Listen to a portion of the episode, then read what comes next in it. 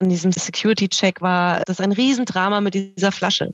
Ich stand bestimmt eine halbe Stunde da, musste dann erklären, warum mein Kind mit vier Jahren noch aus einer Nuckelflasche trinkt. Die Menschen standen um mich rum, alle, alle haben es mitbekommen, also überhaupt nicht diskret. Dann kam die Polizei, dann haben die sich nochmal die Nuckelflasche angeguckt. Das haben ungefähr zehn Leute diese Flasche angefasst. Und dann saß er auf dem Boden und alle Menschen sind über ihn drüber gestiegen. Und keiner hat verstanden, dass das jetzt so nicht in Ordnung ist.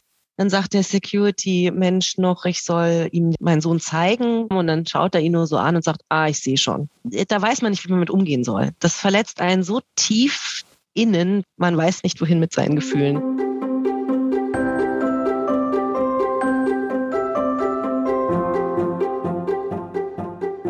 Willkommen zur 20. Folge des Mein Herz lacht Podcasts, dem Podcast für Eltern, die Kinder mit Behinderung oder einer chronischen oder seelischen Krankheit haben. Am Mikrofon ist wieder Christine. Hand aufs Herz. Hattest du vor der Geburt deines Kindes Kontakt zu Menschen mit Beeinträchtigungen? Trotz aller Inklusionsversprechen wachsen wir nach wie vor in getrennten Welten auf. Und das führt häufig zu Berührungsängsten und Vorurteilen. Die Sprüche, die sich Eltern mit beeinträchtigten Kindern anhören müssen, können einem die Haare zu Berge stehen lassen. Davon kann Nadja Schinko ein Liedchen singen. In dieser Podcast-Folge erzählt sie uns, was sie mit einem inklusiven Kindergarten erlebt hat oder was sie am Flughafen über sich ergehen lassen musste. You've been down this road for far too long. He left your love behind. But still you keep on crawling back despite the pain inside. Hallo Nadja, schön, dass du heute im Podcast bei uns zu Gast bist. Wir möchten darüber sprechen, was du mit deinem Sohn schon alles erlebt hast. Denn als er auf die Welt gekommen ist, war er ja ein gesunder Junge. Was ist denn dann passiert, was euer Leben verändert hat? Ja, hallo Christine, schön, dass ich einen Teil meiner Geschichte erzählen darf hier. Unsere Situation war so, ich hatte eine sehr unauffällige Schwangerschaft. Der Tino ist gesund auf die Welt gekommen, ist jetzt gut viereinhalb Jahre alt. Und ähm, die ersten drei Monate war alles in Ordnung gewesen. Es war eigentlich bilderbuchmäßig. Es war sehr entspannt. Und er hat dann plötzlich mit drei Monaten angefangen, schwere epileptische Anfälle zu bekommen. Wir sind dann halt auch umgehend in die Klinik gekommen, hatten dann einen sehr langen Klinikaufenthalt vor uns, mit viel invasiven Untersuchungen, EEGs und so weiter. Es kam raus, dass er eine sehr schwere Form der Epilepsie hat die auch sehr schwer einzustellen ist. Wir haben dann diverse Medikamente ausprobiert. Das hat alles nicht so wirklich angeschlagen. Wir durften dann irgendwann nach ein paar Wochen nach Hause. Da ging es aber dann eigentlich weiter. Die Anfälle wurden zwar etwas weniger, aber waren trotzdem da und auch sehr präsent. Irgendwann, nach fünf Monaten, von heute auf morgen, hat der Tino aufgehört zu krampfen. Also das war im März 2018 und das war der letzte Krampfanfall und danach war nichts mehr. Also er hat zwar noch seine Medikamente bekommen und aber danach keine epileptischen Anfälle mehr. Wir waren dann total glücklich. Es wurden dann auch nochmal ein MRT wurde nochmal gefahren, um zu gucken, ob mit dem Hirn alles in Ordnung ist. Das war aber alles gut. Die EEGs waren relativ unauffällig. Wir haben dann sogar nach ungefähr zwei Jahren oder eineinhalb Jahren die Medikamente langsam ausgeschlichen haben gedacht, jetzt ist das irgendwie überstanden. Selbst die Neuropädiater waren sehr erstaunt und konnten sich das auch nicht erklären, dass dies auf einmal aufhört. Ja, und dann kamen halt die nächsten Sorgen. Wir haben dann halt festgestellt, dass er sich sehr schlecht entwickelt. Das heißt, keine, er hat nicht angefangen zu sprechen oder zu krabbeln. Er war oder ist auch noch von seiner Körperspannung her eher sehr hypoton. Er hat keinerlei selbstständige Handlungen erlernt. Und am Anfang dachten wir noch, gut, jetzt warten wir mal ab. Er hat natürlich auch viel mitgemacht und das hat ihn alles sehr ähm, gehemmt, die Medikamente, die vielen Untersuchungen, die er über sich ergehen lassen musste. Und jetzt ist er mittlerweile viereinhalb Jahre alt und die Situation hat sich jetzt nicht sonderlich verbessert. Also er ist nach wie vor, kann er nicht sprechen, nicht krabbeln, nicht stehen, laufen. Er muss noch gewickelt werden, er muss gefüttert werden. Er kann robben, also er kann sich schon auf irgendeine Weise fortbewegen, aber halt von der Körperspannung her schafft das halt nicht zu krabbeln. Genau, das ist erstmal so primär diese Geschichte gewesen und jetzt kommen halt immer mehr Probleme auf uns zu, natürlich. Je größer er wird, je schwerer er wird. Ihn ins Auto zu heben, ihn ins Bett zu heben, Da hat man sich ja natürlich vor zwei, drei Jahren noch nicht so die Gedanken drum gemacht. Und natürlich wird die Problematik jetzt größer. Das heißt aber, ihr wisst bis heute gar nicht, wie das jetzt gekommen ist. Also beide Sachen eigentlich, woran das liegt, sondern es ist irgendwie so über euch hereingebrochen. Oder gibt es jetzt irgendwelche Untersuchungen, die euch gezeigt haben, woran das liegen könnte? Also die Ärzte stehen nach wie vor vor einem ganz, ganz großen Rätsel. Es weiß keiner. Sie vermuten, dass es eine genetische Ursache hat, die entweder noch nie oder ganz selten aufgetreten ist wir sind immer noch in der Diagnostik drin, auch in Studien mit drin. Die Genetik wird jedes Jahr nochmal aufs Neue untersucht, weil es ja da immer wieder neue Möglichkeiten gibt, in die Feindiagnostik zu gehen. Es ist nichts gefunden worden. Alle Untersuchungen, die wir bis jetzt gemacht haben, waren ohne Befund. Und das macht es natürlich auch schwer, weil man nicht weiß, was kommt auf uns zu, wie geht es weiter, was kann sich eventuell verbessern, an welchen Rädchen muss ich drehen um ihm vielleicht doch die Chance zu geben, sich in irgendeiner Weise weiterzuentwickeln. Wir probieren natürlich alles. Wir machen sämtliche Therapie, die irgendwie auch nur möglich ist. Ja, und natürlich setzt man immer sehr große Hoffnung rein. Dann liest man von irgendwas, dann probiert man es aus, dann denkt man natürlich, ah, jetzt tut sich was. Und dann wird man dann doch wieder zurückgeworfen. Aber wir bleiben dran und er ist an sich ein sehr, ein sehr ausgeglichener, fröhlicher Junge, der sehr unkompliziert ist. Und das kommt uns natürlich auch zugute.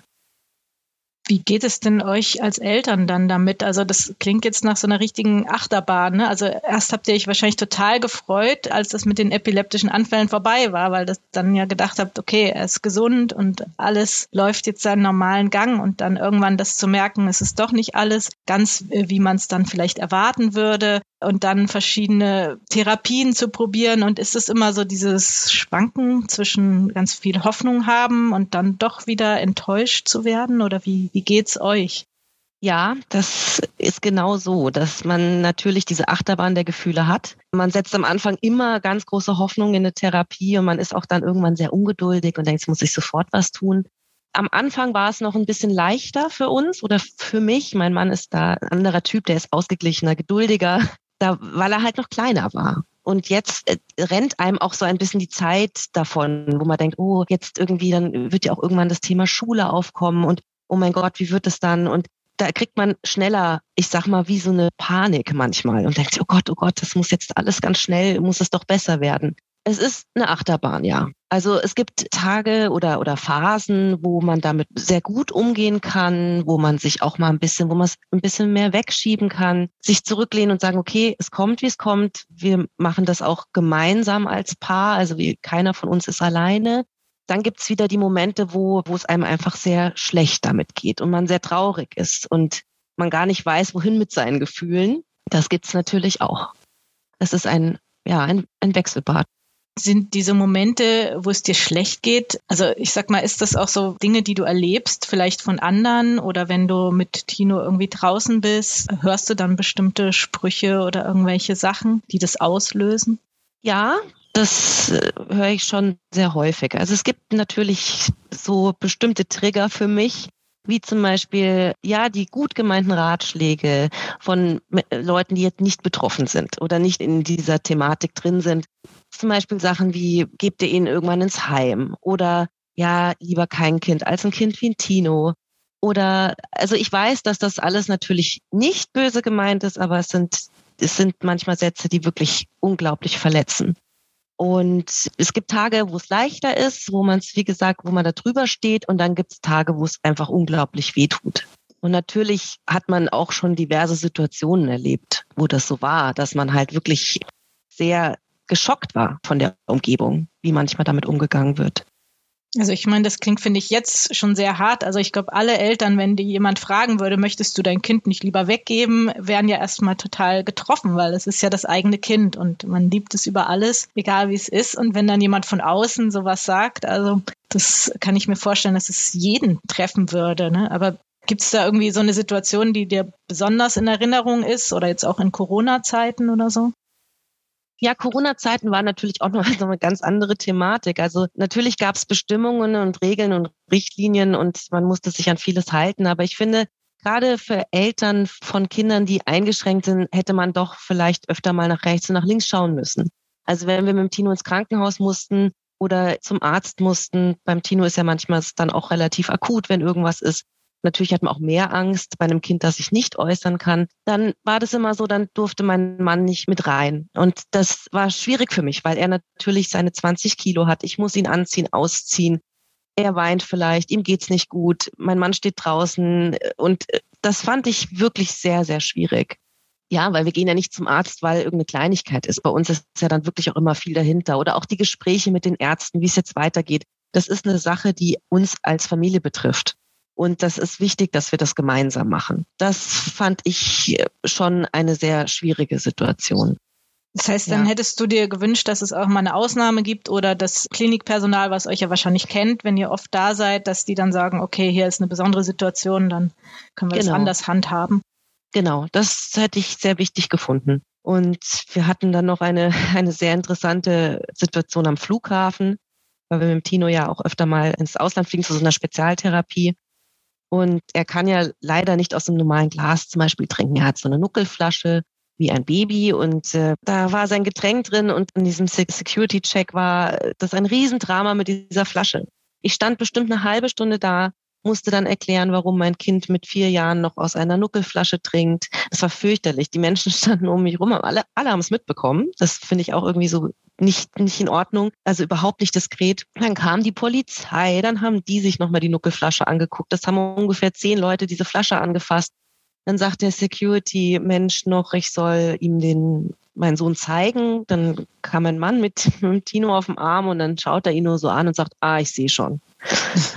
Und das war halt auch eine Situation, wo da weiß man nicht, wie man mit umgehen soll. Das verletzt einen so tief innen, dass äh, ja man weiß nicht, wohin mit seinen Gefühlen. Das sind Situationen, da muss sich einfach was ändern. Und man muss auch mal, auch wenn es immer heißt, die Leute meinen das nicht böse und die Leute ähm, denken vielleicht nicht nach. Ich finde, man kann schon auch erwarten, dass, dass man vielleicht ab und zu mal nachdenkt. Weil das ist für die Familien schlimm und auch für meinen Sohn, weil ich möchte ihn nicht vorführen. Ich mhm. möchte nicht ihn hochhalten und sagen, hier schaut, da stimmt was nicht, sondern er soll genauso behandelt werden wie jeder Mensch und jedes Kind in diesem Alter. Ihr wart da aber wie auf so einem Präsentierteller, oder? Also ja. wenn du es so beschreibst, ja. alle Leute gucken, das ist dann ja auch unangenehm. Und genau. wenn man dann quasi beweisen muss, dass man was nicht kann, ne, das ist dann ja, also es wäre, glaube ich, jedem unangenehm gewesen. Ne? Ja, ja, das war sehr, sehr unangenehm. Und es waren wirklich viele Menschen um uns herum, die dann natürlich alle geguckt haben, was ist da los? Und das ist, das war zum Beispiel so ein Beispiel von Intoleranz, Vorurteilen. Ja. Und wie hättest du dir das gewünscht? Also, dass ihr zum Beispiel in einen Nebenraum gegangen wärt, wo dann vielleicht nur eine Person ist und man das da alles in Ruhe besprechen kann? Oder gäbe es da eine bessere Lösung überhaupt?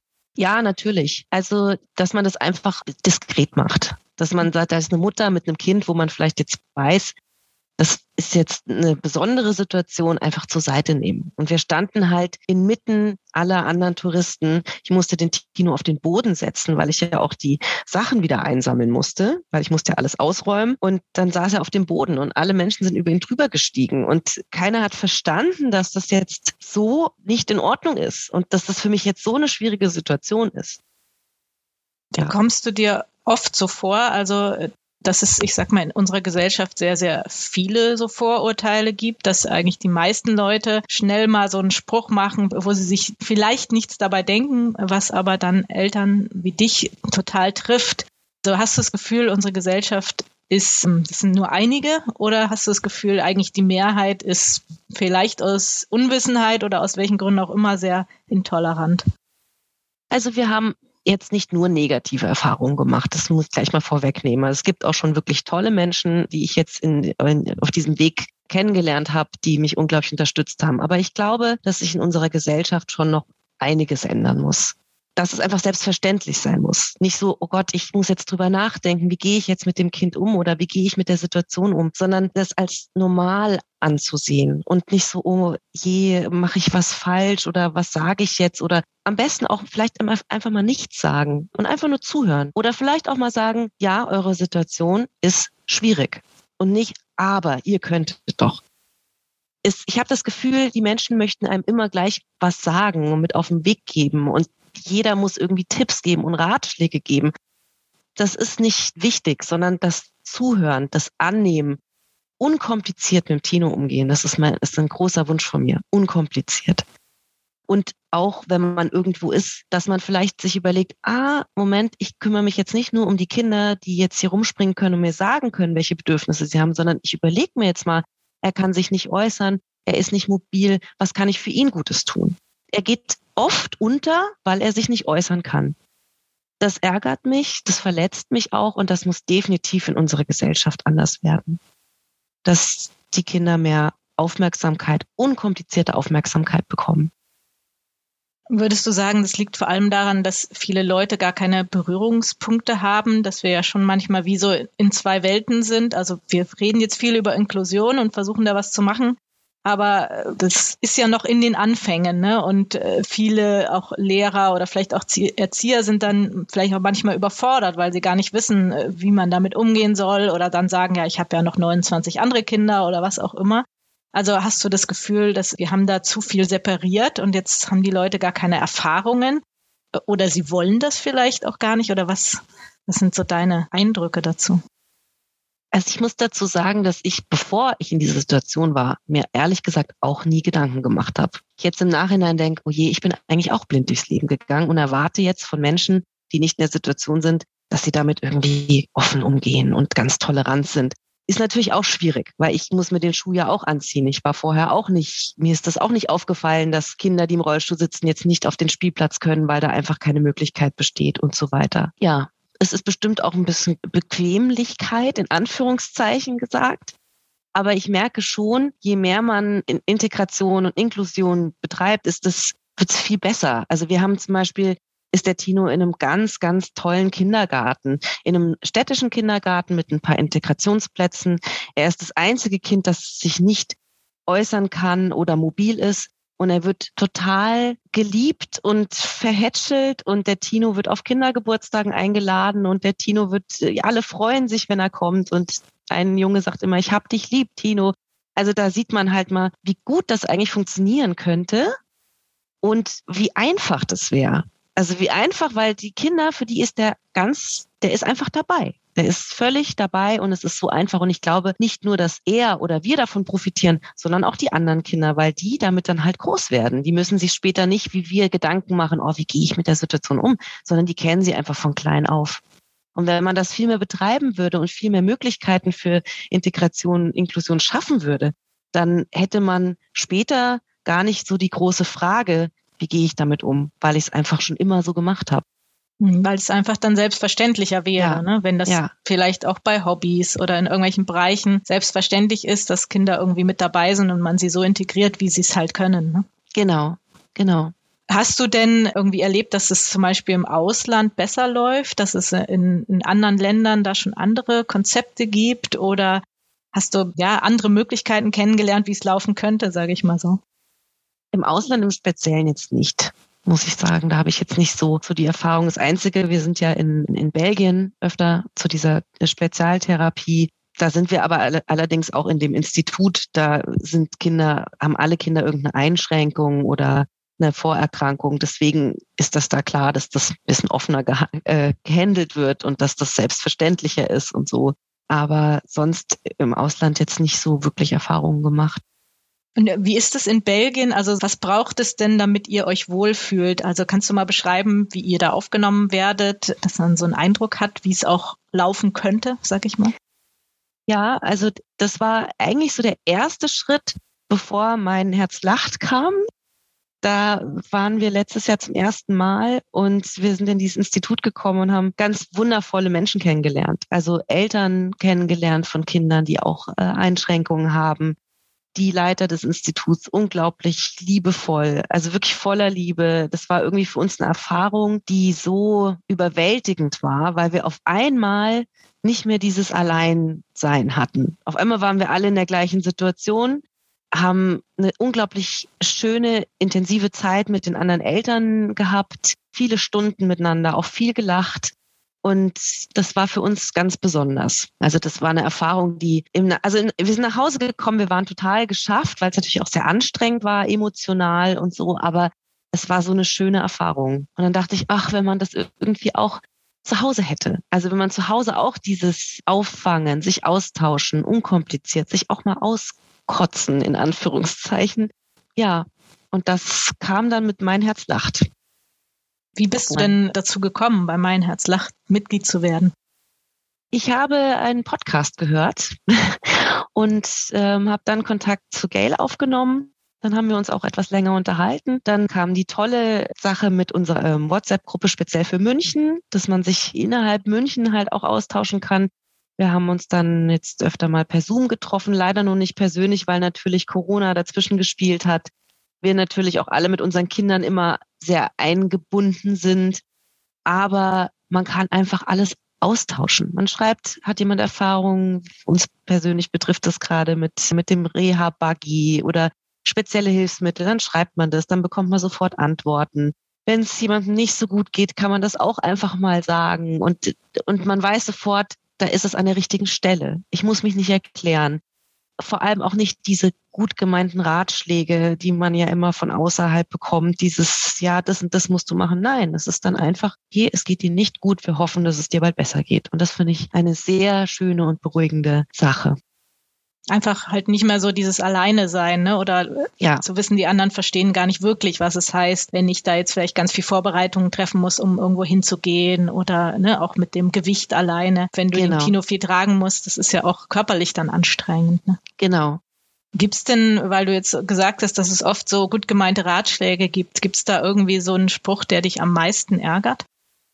Ich bin ein sehr sensibler Mensch. Ich, es ist wahrscheinlich auch für manche nicht so leicht, damit dann umzugehen, aber mich verletzt es halt immer wahnsinnig, wenn jemand sagt, wir ihn nicht irgendwann in ein Heim geben oder ob es nicht für uns gut wäre, ihnen dann doch mal eine Pflegeeinrichtung zu geben. Das sitzt dann ganz tief, weil es würde auch keiner mit seinem gesunden Kind machen. Und da sollte man einfach keinen Unterschied sehen.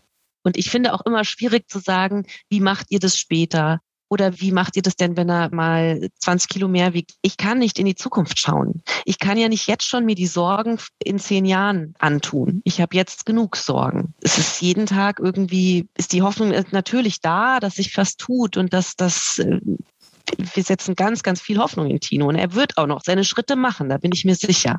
Aber ich finde es schwierig, wenn ich damit belastet werde, was in der Zukunft sein kann. Das finde ich sehr, sehr verletzend.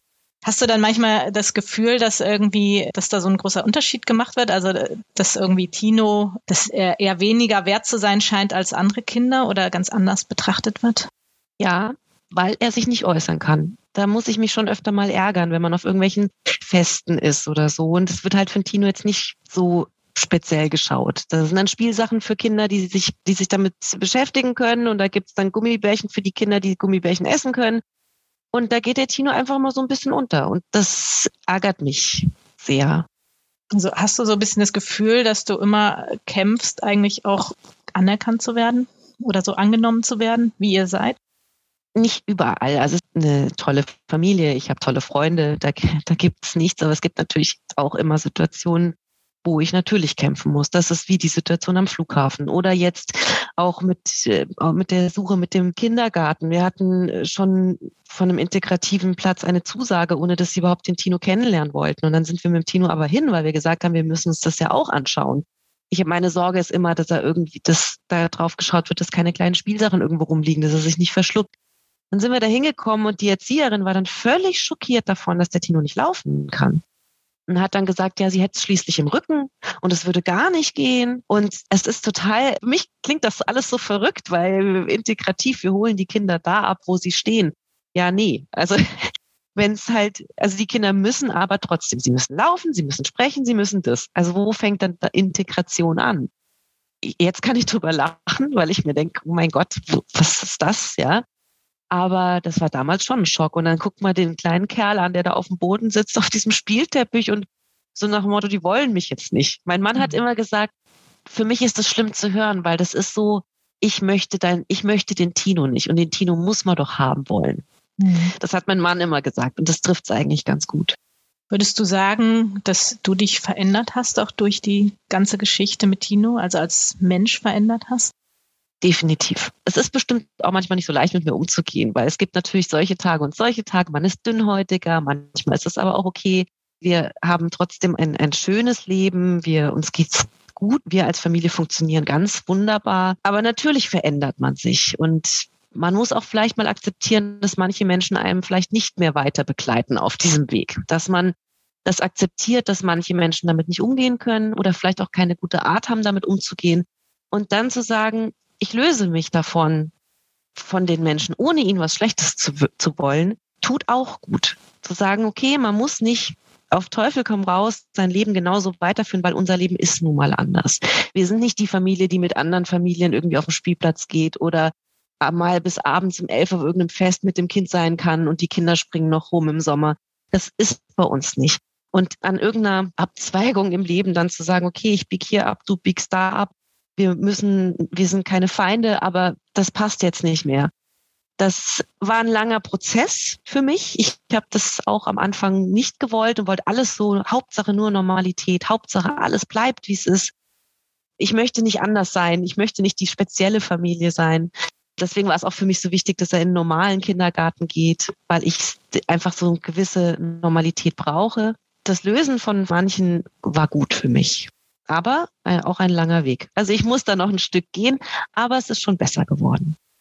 Und gibt es irgendwie sowas, einen Tipp noch, den du hast an andere Eltern, die jetzt vielleicht neu in diese Situation kamen? Also irgendwas, was du sagen würdest, oh, wenn ich das am Anfang schon gewusst hätte, das hätte mir sehr geholfen. Ich finde, dass alle Emotionen erlaubt sind, dass Trauer erlaubt ist, Wut erlaubt ist, dass man auch mal Sachen sagen kann, die man vielleicht jetzt nicht so unter normalen Umständen, dass das alles erlaubt ist, weil das einfach ein, ein langer Prozess ist. Bei mir hat das wirklich viele Jahre gedauert, bis ich so weit war, dass ich auch das mal etwas annehmen kann, die Situation. Und ja, und dass man sich mit Menschen umgibt, die einem gut tun. Wo man sagt, dass ich schaffe mir meine Oase. Ich muss mich jetzt nicht mit dem treffen, weil ich genau weiß, oh nee, ich, der heult mich jetzt zu und das kann ich jetzt heute nicht. Dann mit anderen Eltern austauschen, finde ich das Aller, Allerwichtigste. Und das war das, was ich mir damals gewünscht hätte, dass es sowas wie jetzt die Mein Herz lacht Community gegeben hätte, als wir damals im SPZ saßen und auf die ganzen Diagnosen gewartet haben, die wir dann doch eigentlich nicht gekriegt haben, sich austauschen und sagen, heute geht's mir nicht gut. Heute ist es einfach unglaublich schwer. Und das, das ist das, was wirklich ganz, ganz viel hilft. Auch in dem, in dem Prozess des Annehmens. Ja, das, das finde ich wichtig. Und würdest du sagen, dass es immer noch viel zu viele Vorurteile gibt in Deutschland? Ja, natürlich gibt's die.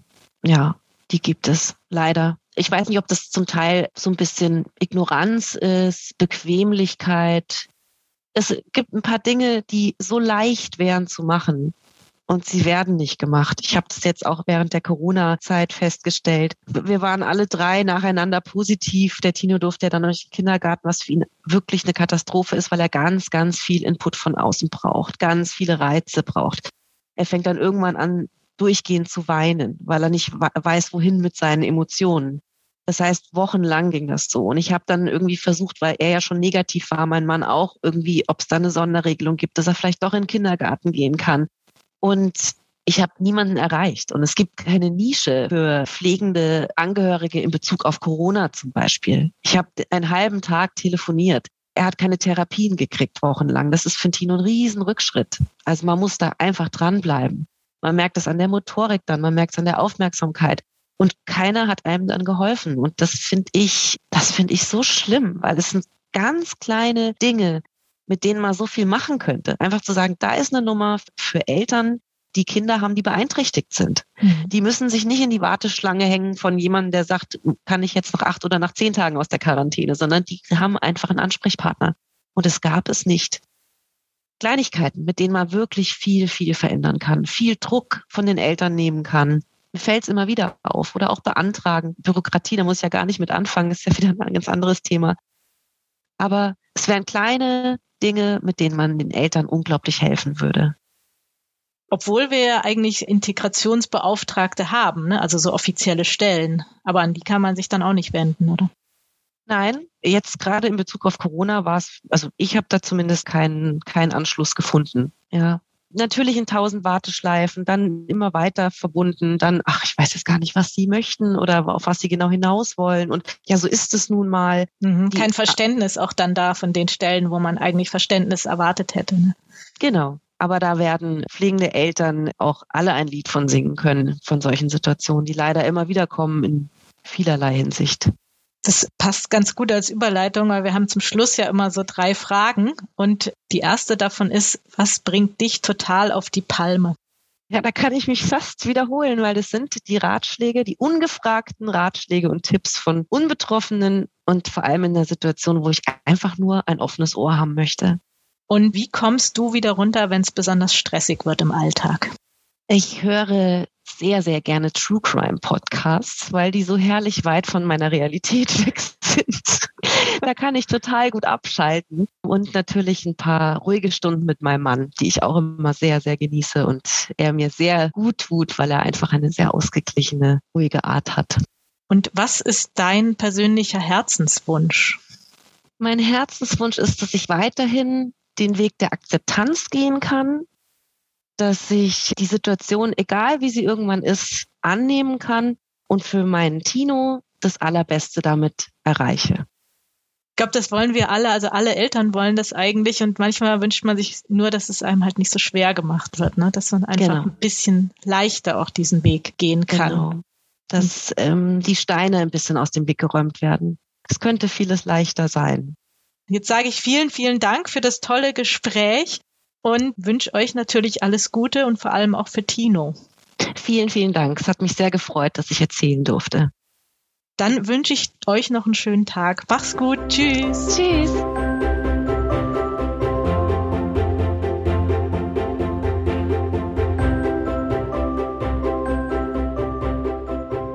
Hattest du auch schon mit Vorurteilen zu kämpfen? Oder hast du dich in der Pandemie geärgert, wie wenig an chronisch kranke und beeinträchtigte Kinder gedacht wird?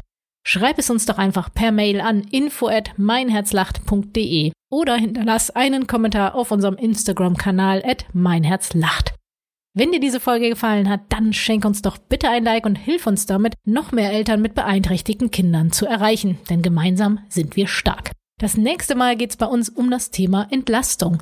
Alle fahren in die Sommerferien, aber wie können sich Eltern mit beeinträchtigten Kindern erholen? Darüber spreche ich mit Annika Eisel und Ieva Bersina Hersel von Eine Pause. Bis zum nächsten Mal, deine Christine.